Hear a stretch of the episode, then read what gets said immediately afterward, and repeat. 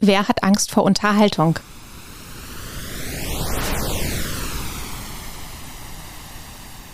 Hallo zu Hansa Rauschen. Mein Name ist Florian Kessler, Lektor für deutschsprachige Literatur. Ich bin hier zusammen mit Emilie Mudig, die gerade einen Schritt hier im Verlag vollzogen hat. Sie ist nicht mehr Lektorin bei Hansa München für internationale Literatur.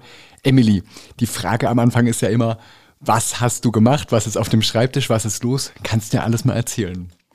Ja, ich habe hinter mir liegen ein paar irre Tage oder jetzt sind sogar schon vielleicht zwei Wochen, seitdem ich äh, die Programmleitung bei Hansa Blau übernommen habe. Ähm, das ist ja ein Imprint, was ähm, in Berlin angesiedelt ist und seit fünf Jahren existiert. Und die Verlagsleiterin Ulrike von Stenglin, die diesen Verlag aufgebaut hat, ist gegangen. Und ich bin da jetzt äh, rübergerutscht. Oder ich weiß auch nicht, wie man das äh, schöner formulieren könnte. Ähm, das ist passiert. Und das ging sehr, sehr schnell. Und ich war dann wirklich, wirklich über Nacht auf einmal in dieser Position und musste parallel sowohl hier meine Projekte abwickeln, übergeben, mit hier meine ich hier in München und bin dann ganz schnell nach Berlin gefahren und war dann auf einmal da bei Hansa Blau. Ich ähm, habe das ja alles hautnah mitbekommen, weil im Verlag natürlich viel darüber geredet wurde und es plötzlich auch wirklich Schlag auf Schlag ging. Ähm, ich habe jetzt vielleicht mehrere Fragen, weil das alles ja echt spektakulär war. Die erste Frage ist ganz von außen. Warum, irgendwie kriegt man das in letzter Zeit, finde ich, so oft mit, dass plötzlich so ein komisches Karussell in die Gänge kommt und Leute so die Stelle wechseln. Ist es einfach nur, weil wir durchs Internet alle alles immer viel besser mitkriegen, dass man das so merkt? Oder ist das irgendwie eine total ähm, eine Branche, die krass in Bewegung ist, dass ständig Leute von Rowold zu DTV und von DTV wiederum da und dahin und so weiter und ähm, jetzt genau wieder sowas, dass plötzlich so eine Stelle neu besetzt wird und du innerhalb von drei Tagen quasi sagst, okay, dann bin ich jetzt vielleicht halb in Berlin, mal gucken, wie das ist und mach diesen Imprint-Verlag und so weiter.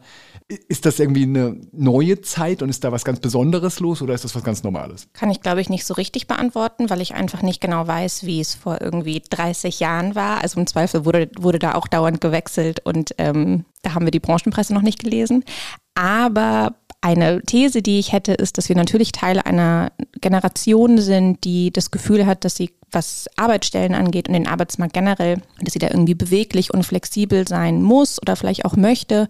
Durch Corona, glaube ich, sind nochmal so Remote Working in einer Stadt hier, in der anderen Stadt da Möglichkeiten auf einmal viel ähm, greifbarer geworden.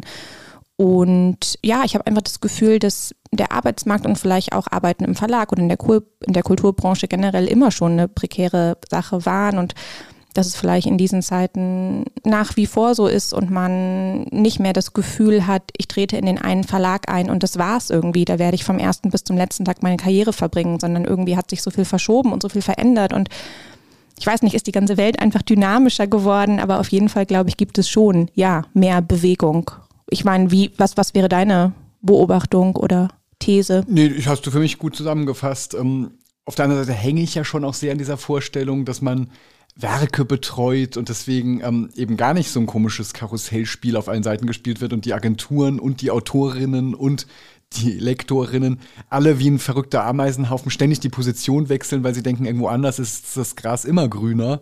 Ähm, eigentlich finde ich ja die Vorstellung sehr schön, dass man so gemeinsam durch ein komplettes Werk durchgeht und das betreut.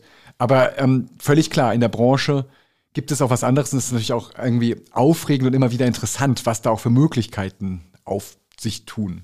Ja, und für, für mich, also für mich persönlich auf der einen Seite stimmt total. Ich finde es auch wahnsinnig traurig, meine Projekte hier abzugeben, auch wenn ich vielleicht das ein oder andere noch ein bisschen so weiter betreuen darf. Ähm, es stimmt nicht auch ganz wehmütig. Ich habe auch einfach wahnsinnig gerne hier in diesem Lektorat gearbeitet. Also es ist natürlich, jeder Wechsel bedeutet auch Abschiedsschmerz ich finde, du hast recht, dass ähm, gerade die vielen Wechsel in der Betreuung nicht, nicht meistens nicht gut sind für die Projekte oder für die AutorInnen, die sich immer wieder umstellen müssen. Aber ich muss auch zugeben, jeder Wechsel ist auch einfach mega spannend und aufregend und es gibt einem selbst ganz viel und man lernt ganz viel dazu und das ist natürlich wahnsinnig interessant, wenn man lange in einem Verlag gearbeitet hat und dann zu einem anderen wechselt ähm, oder in diesem Fall ja zu einem Verlag, der zu Hansa gehört, aber rüber in ein anderes Team und zu einer bisschen anderen Ausrichtung weil man dann auch einfach sehen kann, was man alles schon kann. Und man sieht aber auch ganz viel, was da gemacht wird, was für einen selbst vielleicht interessant ist. Also ich finde, man wächst natürlich selbst auch einfach an Wechseln und das ist auch nicht zu unterschätzen. Die heutige Folge heißt ja, wer hat Angst vor Unterhaltung? Und ich offensichtlich also nicht. Jetzt so ganz genau. neu zu Hansa Blau Denn gegangen bin. Hansa Blau, und das ist das tolle Stichwort für diese Folge, Hansa Blau ist eben Imprints, die Idee des Imprint-Verlages ist ja, dass häufig die Profile ein ganz bisschen anders sein sollen, um sozusagen so den Fächer eines Verlagshauses ähm, besser zu akzentuieren. Vielleicht man sollte man da, Entschuldigung, auch ganz kurz nur sagen, weil mich das jetzt auch immer wieder äh, Freundinnen gefragt haben, die nicht in der Branche sind, was ist eigentlich ein Imprint? Also nur zur Erklärung, ein Imprint ist ein, wie so eine Art Unterverlag, weil genau wie du gerade gesagt hast, man vielleicht ein anderes Profil unter einer etwas anderen Marke machen möchte, aber gleichzeitig natürlich eingegliedert in dem Hauptverlag Hansa sozusagen, wie so ein Unterlabel vielleicht. Genau, gibt es noch gar nicht immer, hat sich in den letzten Jahrzehnten aber herausgebildet. Das haben einige Verlage ähm, sehr systematisch betrieben ähm, und gibt immer wieder ähm, schöne Beispiele dafür und wird auch immer noch gegründet, obwohl das in einer stagnierenden Branche wie der Buchbranche das Feld des Bären ja ähm, ziemlich begrenzt ist. Aber um es neu zu verteilen, versuchen Verlage immer wieder da neue Sachen zu machen. Und Hansa Blau gehört da eindeutig dazu. Hansa Blau ist erst eben vor fünf Jahren gegründet worden und kümmert sich um einen anderen Sektor als das vielleicht irgendwie hochliterarisch wirken wollende oft ähm, Hansa um vielleicht etwas leichthändigere Bücher? Oder wie würdest du das denn überhaupt beschreiben, was Hansa Blau macht? Fand ich jetzt schon eine total gute Beschreibung. Ähm, genau, ich glaube, es wurde gegründet mit der Überlegung, dass hier bei Hansa München ähm, sehr klar ist, welche Bücher hier erscheinen können und sollen. Wie du gerade gesagt hast, Bücher, die irgendwie hochkulturell wahrscheinlich eher gelesen werden, wirklich literarische Werke, die wichtigsten Stimmen des quasi, die wichtigsten literarischen Stimmen des vergangenen und jetzigen Jahrhunderts. Ist ja wirklich der Anspruch, den wir hier an das Programm legen. Und es gibt aber auch einfach ganz viele Bücher, die auch mit Anspruch gelesen werden können, aber die, wie du sagst, ein bisschen zugänglicher sind, die vielleicht doch einfach ein bisschen mehr plot-driven sind, die sich nicht so sehr dafür interessieren, eine sehr kunstvoll ausgearbeitete Sprache ähm, zu haben oder sich irgendwie für irgendeine avantgardistische Art von Erzählen interessieren, sondern die sagen, man kann auch einfach straight eine richtig gute Geschichte erzählen, was aber nicht bedeutet, dass man sich dabei irgendwie unter Wert äh, unterhalten fühlt. Aber es ist schon auch das Zugeständnis zu sagen, ja, es gibt sehr, sehr viele LeserInnen da draußen, die vor allem zur Unterhaltung lesen, die aber gleichzeitig nicht in eine totale Genre-Richtung kippen wollen. Also die jetzt nicht unbedingt KrimileserInnen sind oder sich eine irgendwie Schmonze nach der anderen reinfahren, sondern die trotzdem das Gefühl haben wollen, es war eine richtig gute Geschichte und vielleicht habe ich sogar was gelernt, aber gleichzeitig wollen sie von der ersten bis zur letzten Seite da irgendwie einmal so durchfliegen. Ich muss zugeben, weil ich eben gar nicht so richtig aus dem Verlagswesen komme, sondern in meinem Studium und so weiter spielte das, spielten solche Kategorien gar nicht so eine große Rolle. Da redet mir immer nur über Literatur, Literatur sozusagen. Klar, und ich du hast kenne, in Hildesheim studiert, sollte man vielleicht dazu sagen. genau, auch ein ganz besonderer Ort für Literatur. Völlig. Literatur. Also da gibt es schon auch Leute, die ganz andere ähm, Schreibmodelle verfolgen, aber ähm, die kannte ich irgendwie nicht und ähm, kannte kann mich man sich da, Entschuldigung, kann man sich da auch bewerben mit Genre? Also kann man da auch ja, hope so. Dahin ähm, gehen. Ich bin, glaube aber eigentlich, dass es tatsächlich immer noch sehr zentriert ist auf ganz bestimmte Veröffentlichungen und Orte und so weiter. Aber ich würde sagen, vielleicht auch an solche Orte dringt das mir ein, wie es zum Beispiel auch zu mir gedrungen ist. Ich würde sagen, vor drei, vier, fünf, vielleicht fünf Jahren, als Hansa Blau gegründet wurde, kannte ich so ein Wort wie Upmarket noch überhaupt nicht. Mir war das gar nicht klar. Ich, Auch letzte Woche hast du noch sowas gesagt. Ich gebe zu. Ich ah, Emily, du machst äh, jetzt Upper Commercial. Commercial. Äh, wie heißt das denn nochmal, dieses kommerzielle Zeug? Ja. Ähm, und ähm, meine Hauptunterscheidung war immer die klassische deutsche biedere Unterscheidung U und E und dass es eben irgend sowas gibt wie Genre oder irgendwie so ein Rosamunde Pilcher oder so ein Simmel oder so und darüber dann halt quasi, keine Ahnung, ähm, Celan und Marcel Bayer, so ungefähr. Und ähm, das, was du jetzt gesagt hast, ist das denn ein neuer Trend, dass es mehr Bücher gibt, die leicht sind, aber die gar nicht so sehr als Genrekonvention verstanden werden? Oder ist das etwas, was es immer schon gegeben hat? Ähm, mir kommt es vor, als würde in den letzten Jahren viel stärker darüber geredet. Ich glaube, das hat es auf jeden Fall immer schon gegeben. Ähm, vielleicht nicht so ausdefiniert wie wie es jetzt ist. Also ich glaube, diese ganzen Untergenres, die wir jetzt auch heutzutage definieren, das ist schon irgendwie eine eher neuere Entwicklung. Was Aber für Untergenres denn, kannst du das mal sagen? Ja, also ich meine, es gibt, ähm, also Genre, sagen wir, ist zum Beispiel Spannungsliteratur. Und dann gibt es aber ganz viele verschiedene Art von Spannung. Dann gibt es Psychothriller, psychologische Spannung, den Kriminalroman Nordic Noir, das heißt dann irgendwie, dass es aus Skandinavien kommt. Ähm, was gibt es denn noch? Gothic. Dark also Academia. Dark Academia, obwohl das nochmal, das ist nochmal ein bisschen was anderes. Das ist nämlich ein anderes Genre, da bist du eher in der Romance.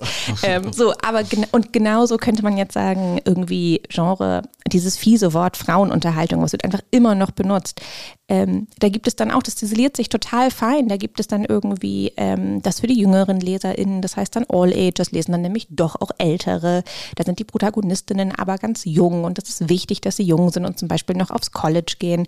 Dann gibt es so das große Drama, dann gibt es ein bisschen die Selbstfindung, dann gibt es vielleicht das mit der großen Krankheit. Da hatte vor vielen Jahren Jojo Moyes mal einen Mega-Erfolg. Also und so gibt es ähm, immer kleinere quasi Kategorien innerhalb des Genres. Aber diese Art von Genre, dieses ganz, ähm, ganz klassische, sich ganz streng an Konventionen haltende Genre, was nach ganz klaren Regeln funktioniert, das ist gar nicht das, was Hansa Blau möchte und auch nicht das, was Hansa Blau macht. Hansa Blau bewegt sich eher in einem Bereich, den man als Upmarket definiert. Und das ist eben diese mh, hm, Grauzone zwischen Literatur und dem, was man irgendwie im weitesten Sinne als Unterhaltung definiert, obwohl ich da auch irgendwie meine Probleme mit habe, denn ich eigentlich, ich bin eigentlich der Meinung, jeder, der ein Buch liest, liest zur Unterhaltung, außer er oder sie wird gerade dafür bezahlt oder ist im Studium. Aber ich finde, Literatur ist immer unter, ein Buch lesen ist immer Unterhaltung. Aber dennoch ähm, gibt es eben die Sachen, wie wir gesagt haben, die in München hier irgendwie sehr literarisch sind. Und dann gibt es eben die Sachen, die einfach ein bisschen, wie vorhin beschrieben, leichthändiger ähm, daherkommen. Und das ist genau der Bereich, in dem Hansa Blau angesiedelt ist. Und ich glaube, das gab es schon immer. Aber ich finde, ein Blick auf die Bestsellerlisten zeigt, ähm, da haben wir jetzt keine harte Analyse gefahren, aber unser Gefühl, glaube ich, von uns beiden ist auf jeden Fall, dass seit ein paar Jahren genau diese Titel nochmal so einen richtigen Boom erfahren.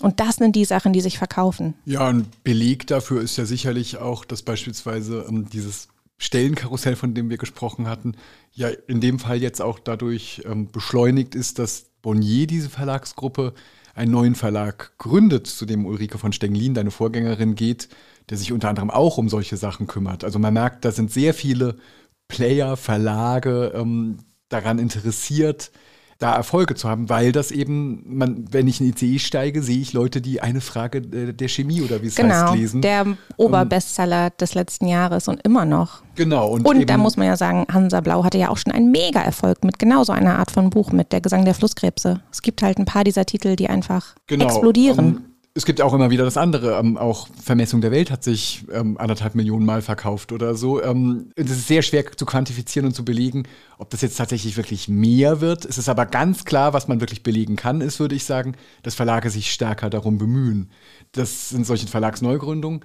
Ein anderer Trend, der mir auch ganz stark auffällt, ist so etwas, das würde ich ähm, das Anliterarisieren von, von Titeln nennen. Ähm, schwer zu beschreiben, dass ein Buch literarisch hochwertig verpackt ist. Es sieht aus wie, wie, wie tolle, kluge, gute Literatur. Ist das auch, aber in Wahrheit ist es ein ganz bisschen untergemischt, auch sehr unterhaltsam. Beispielsweise ähm, ein Debüt, das ich damit überhaupt nicht denunzieren will. Ich habe es gar nicht gelesen, aber es ist, ähm, und es ist, glaube ich, auch einfach ein total gutes Buch. Aber ich glaube, es ist ein extrem leichtes Buch. Ist ähm, das einzig richtig erfolgreiche Debüt dieses Frühjahrs.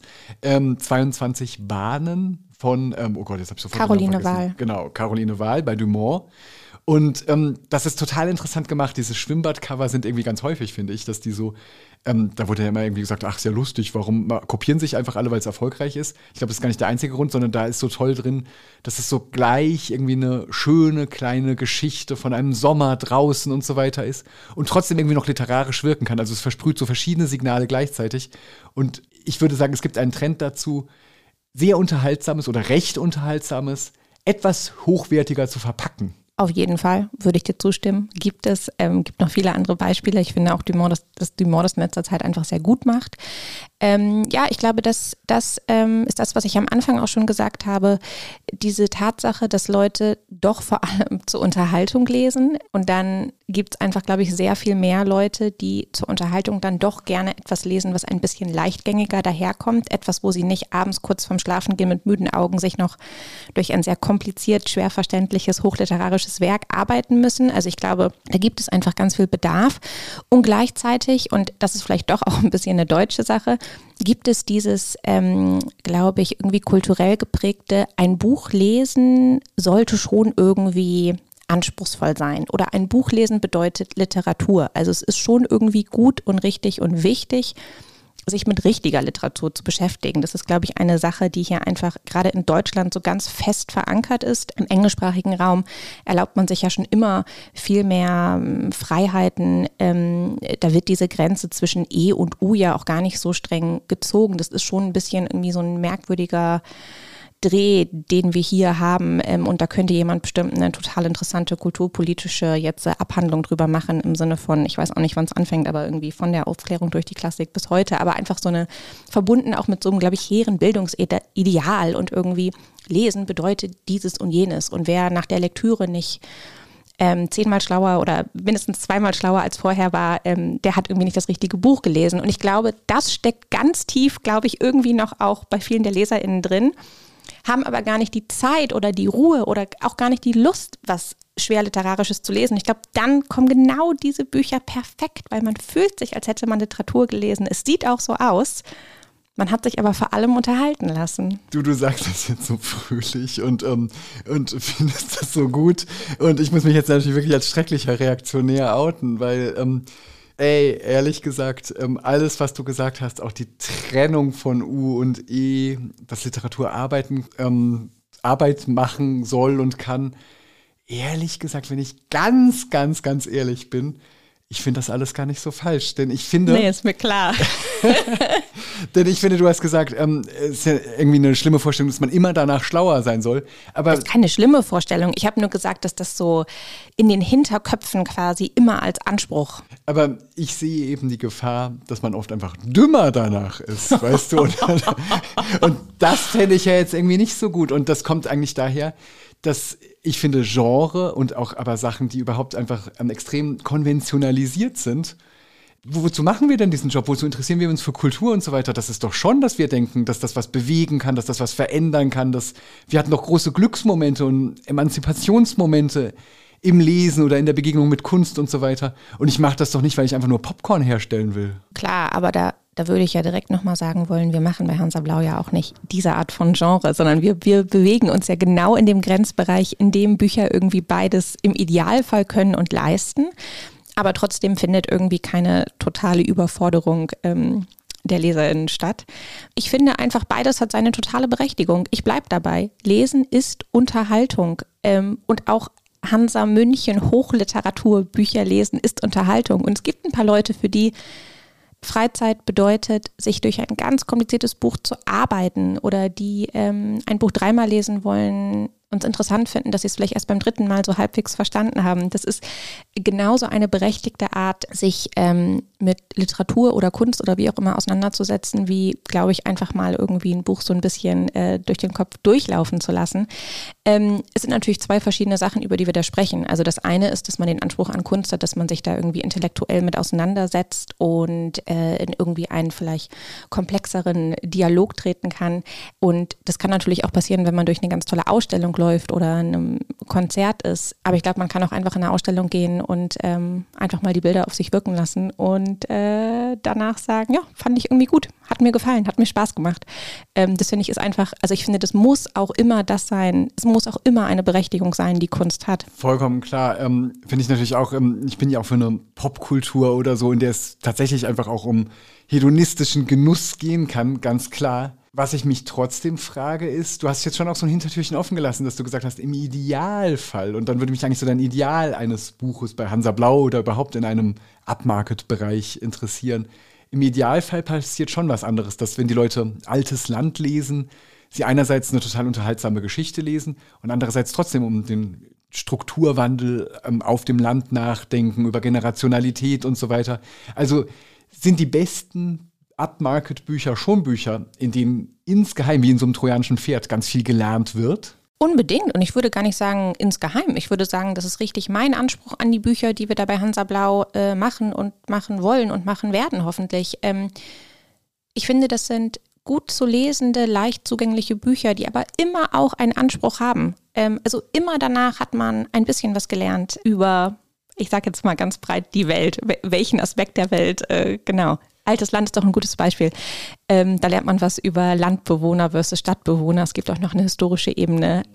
Äh, ja, also ich finde, das ist genau das, was Upmarket kann und leisten sollte. Und ich finde da, also deine Frage, machen wir nicht Literatur aus einem ganz anderen Grund? Ich meine, ich mache schon auch Bücher, weil ich das toll finde, wie viele Leute man da im Idealfall mit erreichen kann. Das ist ja auch irgendwie, es ist ja auch Teil unseres Jobs, dass wir den Idealismus haben, dass wir da irgendwie helfen, etwas in die Welt zu tragen, was das von, was dann von vielen Leuten rezipiert wird. Und ich glaube, Upmarket wird einfach nochmal von ein bisschen mehr Leuten gelesen als ähm, die Literatur Literatur. Und naja, das finde ich ist.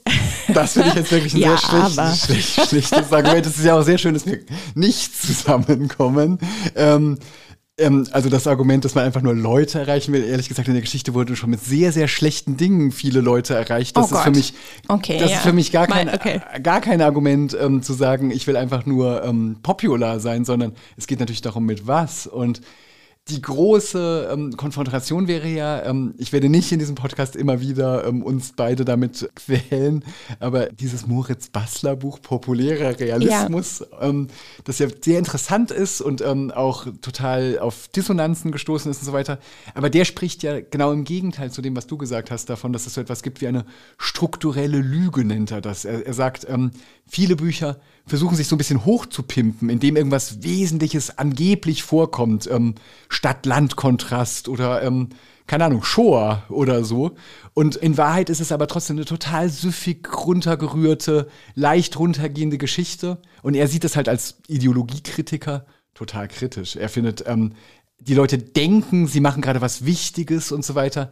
In Wahrheit haben sie nur totale Wellness ge gehabt und eine Wellness, die eben ähm, irgendwie dadurch zwielichtig wird, dass sie so tut, als würd, wäre sie auch noch ganz, ganz progressiv und würde was Fortschrittliches machen. Das gibt's doch auch, oder? Es gibt doch auch Bücher, bei denen man ein unangenehmes Gefühl hat. Ja, aber ich, also eigentlich finde ich, beschreibt Morris Basler ja ganz gut, was Upmarket so äh, leistet oder kann. Ähm, ich glaube, er benutzt den Begriff gar nicht, oder? Aber also ich finde zumindest die, diese strukturelle Beschreibung, die er vornimmt, passt ziemlich perfekt äh, zu Upmarket. Nur er nimmt als Beispiel natürlich Bücher, die in literarischen Verlagen erschienen sind und als klar als Literatur gekennzeichnet wurden. Das macht es interessant.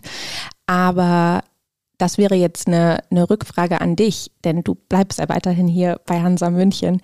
Du sagst, das ist jetzt irgendwie, das kann ja wohl nicht der richtige Anspruch sein, zu sagen, es soll viele irgendwie, möglichst viele LeserInnen erreichen. Aber wenn du hier ein Buch akquirierst, wenn du einen Autor, eine Autorin mit einem neuen Projekt in diesen Verlag holst, es gibt für jedes Projekt bestimmte Gründe und manchmal sind, also es sind immer andere, die im Vordergrund stehen. Aber jetzt mal ganz ehrlich, du fragst dich doch auch, wie viele LeserInnen wird dieses Buch finden? Du hast völlig recht. Und ähm, mein Gegenargument vorhin war auch wirklich schmutzig und destruktiv. Ähm, es geht ja vor allem auch bei dem viel, also erstmal sind das natürlich auch alles wirtschaftliche Unternehmen und es ist schön, überhaupt darüber nachzudenken, dass man Menschen erreichen möchte. Und das andere ist ja, dass es vielleicht auch ein Wort dafür geben würde, und das ist Niedrigschwelligkeit. Ähm, das ist ja gerade in einem Verlag wie Hansa oder in ähnlich kodierten Verlagshäusern eine ganz wichtige Sache, um überhaupt darüber nachzudenken, dass bestimmte ästhetische Codes so elaboriert sind, dass sie tatsächlich auch krasse Barrieren eigentlich darstellen. Und ähm, für Bücher, die gleichzeitig trotzdem ambivalent und komplex bleiben und ähm, Welt auf gute Art und Weise verhandeln, finde ich es extrem wünschenswert, dass sehr viele Menschen sich auseinandersetzen und lesen und überhaupt in kulturelle Aushandlungen eintreten das auf der einen Seite und auf der anderen Seite hat man selbstverständlich, wenn man in einem Verlag arbeitet, auch noch ein viel kaufmännischeres Kalkül, was ja auch total Spaß macht und will einfach gerne erfolgreiche Bücher machen. Ähm, man will das für seine Autorinnen, man will das für den Verlag. Es macht einfach Spaß, natürlich Dinge in die Welt zu bringen, die Resonanz haben. Das ist in jedem Handwerk und selbst in Verlagen so. Genau, und ich glaube, niedrigschwellig ist da wirklich nochmal ein sehr gutes Stichpunkt. Und vielleicht könnte man auch zum Schluss festhalten, und das ist ja auch ganz interessant, und ich glaube, das ist ja auch ähm, in, unserem, in unserer Branche gibt es das einfach noch ganz stark, so diesen Dünkel, den hast du natürlich ein bisschen mehr, glaube ich, als ich wahrscheinlich. Und das ist also auf der einen Seite sorgt er natürlich dafür, dass man so die hehren Ideale der Literatur hochhält und das finde ich auch ganz toll und schön und habe ja auch bis gerade hier im Hansa München Lektorat gearbeitet und äh, genau, aber Gleichzeitig, ja, finde ich es auch voll gut, wenn man auch einfach guckt, was es alles andere gibt. Und ich finde, man sollte jedem Buch eine Berechtigung einräumen, eine Daseinsberechtigung. Und ich bin tatsächlich, ich glaube, da bist du ein bisschen anderer Meinung, aber ich bin tatsächlich der Meinung, dass einfach ich mich über jede Person freue, die ein Buch liest. Erstmal ist es mir tatsächlich egal, was diese Person liest. Im zweiten Schritt ist es mir nicht egal. Da wünsche ich mir seit neuestem, dass es ein Hansa Blaubuch ist. Aber ja. Ja, also zum Dünkel das stimmt, du hast recht. Ähm, ich möchte mich jetzt gar nicht auf die Couch hier legen, aber klar, das ist ähm, Last und Kür zugleich. Es ist ja irgendwie auch sehr schön, für etwas einstehen zu wollen, für eine Welt einstehen zu wollen, in der es eben nicht so ist, dass jedes Buch einfach gut ist, sondern viele Bücher, ähm, in denen man wirklich darum kämpft und aushandelt, was überhaupt gelesen und gedacht und diskutiert, was, was in den Diskursraum hinein soll. Und auf der anderen Seite ist es natürlich, das Gegenteil ist auch richtig, dass es immer wieder auch eine Barriere sein kann und Gatekeeping, dass man sagt, ähm, es muss aber so und so sein und vieles andere ist nicht möglich. Genau, das und ich, ja, genau. Und ich, ähm, ich habe schon das Gefühl, oder ich glaube, wir beide haben ja das Gefühl, dass der Literaturbetrieb eine größere Offenheit zumindest heutzutage hat als früher. Da werden ja auch viele Sachen in Frage gestellt, die mit Zugänglichkeit und Klasse und ähm, Elite und Gatekeeping etc. zu tun haben und auch mit der Frage, wer arbeitet eigentlich in diesen Verlagen. Und generell habe ich das Gefühl, dass da von vielen Seiten so viele Fragen gestellt werden, dass meine Hoffnung ein bisschen ist, je, ich weiß nicht ob brüchiger, aber zumindest je offener das hoffentlich wird, desto mehr wird es auch vielleicht eine Offenheit geben oder vielleicht wird auch immer mehr diese E- und U-Unterscheidung einfach wegfallen und vielleicht kann man sich vielleicht werden wir uns alle später ein bisschen natürlicher zwischen diesen beiden Polen bewegen. Ähm, so wie gesagt, wie es in anderen Ländern auch schon viel selbstverständlicher ist. Und ähm, ich bin jetzt ja auch ein bisschen so eine Wanderin zwischen diesen Welten. Ja, und das ist ja sehr spannend. schön, dass du auch in sehr verschiedenen Verlagen gearbeitet hast. Das ist, glaube ich, sehr, sehr gut, dass man diese Facetten zusammenformen kann. Ja. Jetzt gibt es noch eine Frage, stimmt? Ja, genau. Ähm, die Schätzfrage zum Schluss. Also, es geht um ein Buch, das fand ich perfekt zu dieser Folge passte, weil es auf der einen Seite klar Hochliteratur ist, auf der anderen Seite aber auch mit Genre gespielt hat und äh, sich da auch, also auch total diesen irren Spagat gemacht hat. Und ein Weltbestseller wurde. Ein, eine Sache, die, die nicht so häufig gelingt. Ähm, ein Buch, was außerdem ganz wichtig für den Hansa Verlag war, Der Name der Rose von Umberto Eco. Das ist 1982 zum ersten Mal hier bei Hansa erschienen und ähm, mit diesem Buch war Hansa zum ersten Mal auf der Bestsellerliste. Das war richtig so ein Buch, was den ganzen Hansa-Verlag zu dem gemacht hat, was er heute ist oder da so Grundstrukturen gelegt hat. Und wir haben ganz schön eigentlich letztes Jahr eine Jubiläumsausgabe nochmal aufgelegt, die ganz, ganz toll geworden ist. Und jetzt möchte ich von dir wissen, der Name der Rose. Wer liest, äh, sind es 20 Jahre später? Nee, 40 Jahre später. 82, 22, 40 Jahre. Wie viele Leute haben 40 Jahre später sich nochmal dieses Buch gekauft? Vor allem aber möchte ich von dir wissen, wie viele Leute haben für diese Neuausgabe von Der Name der Rose, für dieses Buch, was so toll zwischen diesen beiden Polen changiert, haben bei Amazon tatsächlich eine Bewertung hinterlassen? Von dir möchte ich jetzt wissen, wie viele Bewertungen gibt es für unsere neue Jubiläumsausgabe? Erste Frage. Und die zweite Frage ist, wie viele Sterne hat dieses Buch bekommen? ähm, das ist eine lustige Frage. Ähm, ich fürchte, ähm, das ist jetzt schrecklich, weil ich ähm, so wichtig finde, genau so etwas zu machen. Es ist einfach toll, dieses Jubiläum gefeiert zu haben und es ist ein wichtiges Buch für den Roman und auch für die Geschichte von Diffundieren von E und U, was Umberto Eco ja wunderbar vorgeführt hat, dass diese Pole einfach überhaupt nicht äh, so, so da stehen können. Und ähm, ich fürchte, das hat mit was zu tun, worüber wir bestimmt noch mehrmals sprechen werden in Zukunft, nämlich auch mit dem, wie Kanon sich verändert und wie das Erinnern und die Backlists und so weiter sich erinnern und auch wegbrechen. Deswegen bin ich total pessimistisch. Ich würde schätzen, es hat sehr, sehr, sehr wenig Rezensionen bekommen. Es wurde auch nicht so viel verkauft. Ich würde jetzt denken, es hat sich so 5000 Mal oder so verkauft. Und ich würde denken, ähm, es hat fünf Bewertungen nur und wenig Sterne von irgendwelchen Hatern. Die Verkaufszahlen müsste ich jetzt selbst mal nachgucken, aber ich weiß, dass es viel mehr sind. Also es sind eher sieben, acht, vielleicht gehen wir auch schon eher auf die 10.000 zu, was ich irre schön finde. Es sind recht viele Bewertungen. Es sind 168, was ich irre schön finde für diese Jubiläumsausgabe. Oh wow, okay, guck mal hier. Und ich, ich sitze hier und unke nur vor mich hin. Und ähm, wie viele Sterne? Wie finden Leute jetzt, 40 Jahre später, dieses Buch? Na, dann jetzt mal hopefully, ähm, wenn, wenn es so viele sind, waren sie natürlich total geflasht und es haben auch viele nochmal gelesen. Oh Gott, das ist ja wunderschön. Du hast mir den Tag gerettet. Viereinhalb Sterne. Ja, fast. 4,3. 4,3 von 5 Sternen. Voll gut. Aber total toll, wer sich eine Jubiläumsausgabe kauft und dann trotzdem nur einen Stern gibt und sagt, also wirklich, was ist das denn? Nee, das sind aber diese Leute, die dann irgendwie sagen, ähm, irgendwie. Äh, Schlechte Verpackung. Ja, oder irgendwie äh, ähm, habe ich verschenkt. Ja, genau. So habe ich jetzt keine Meinung zu, habe ich verschenkt, ein Stern. Meine Lieblingsbewertung ist immer. Meine Frau hat noch nicht gesagt, wie sie es fand. Ist immer Bestellung. Bestellung lief makellos. Oder so, aber dann 5 von 5, oder? Genau.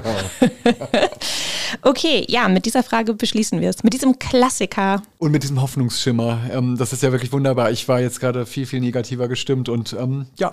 Wenn, wenn so noch gelesen wird und 100 Leute das ins Amazon reinschreiben müssen und 10.000 sich dieses Buch kaufen, dann ist die Welt nicht ganz so schlecht, wie ich sie vielleicht in diesem Podcast dargestellt habe. Gut Und jetzt so. nur ganz zum Schluss noch, Florian, fährst du dir jetzt mal so einen Abmarketitel rein? Auf jeden Fall, ich werde mir alle Hansa Blau Abmarkertitel der nächsten Saison sehr, sehr akribisch reinfahren.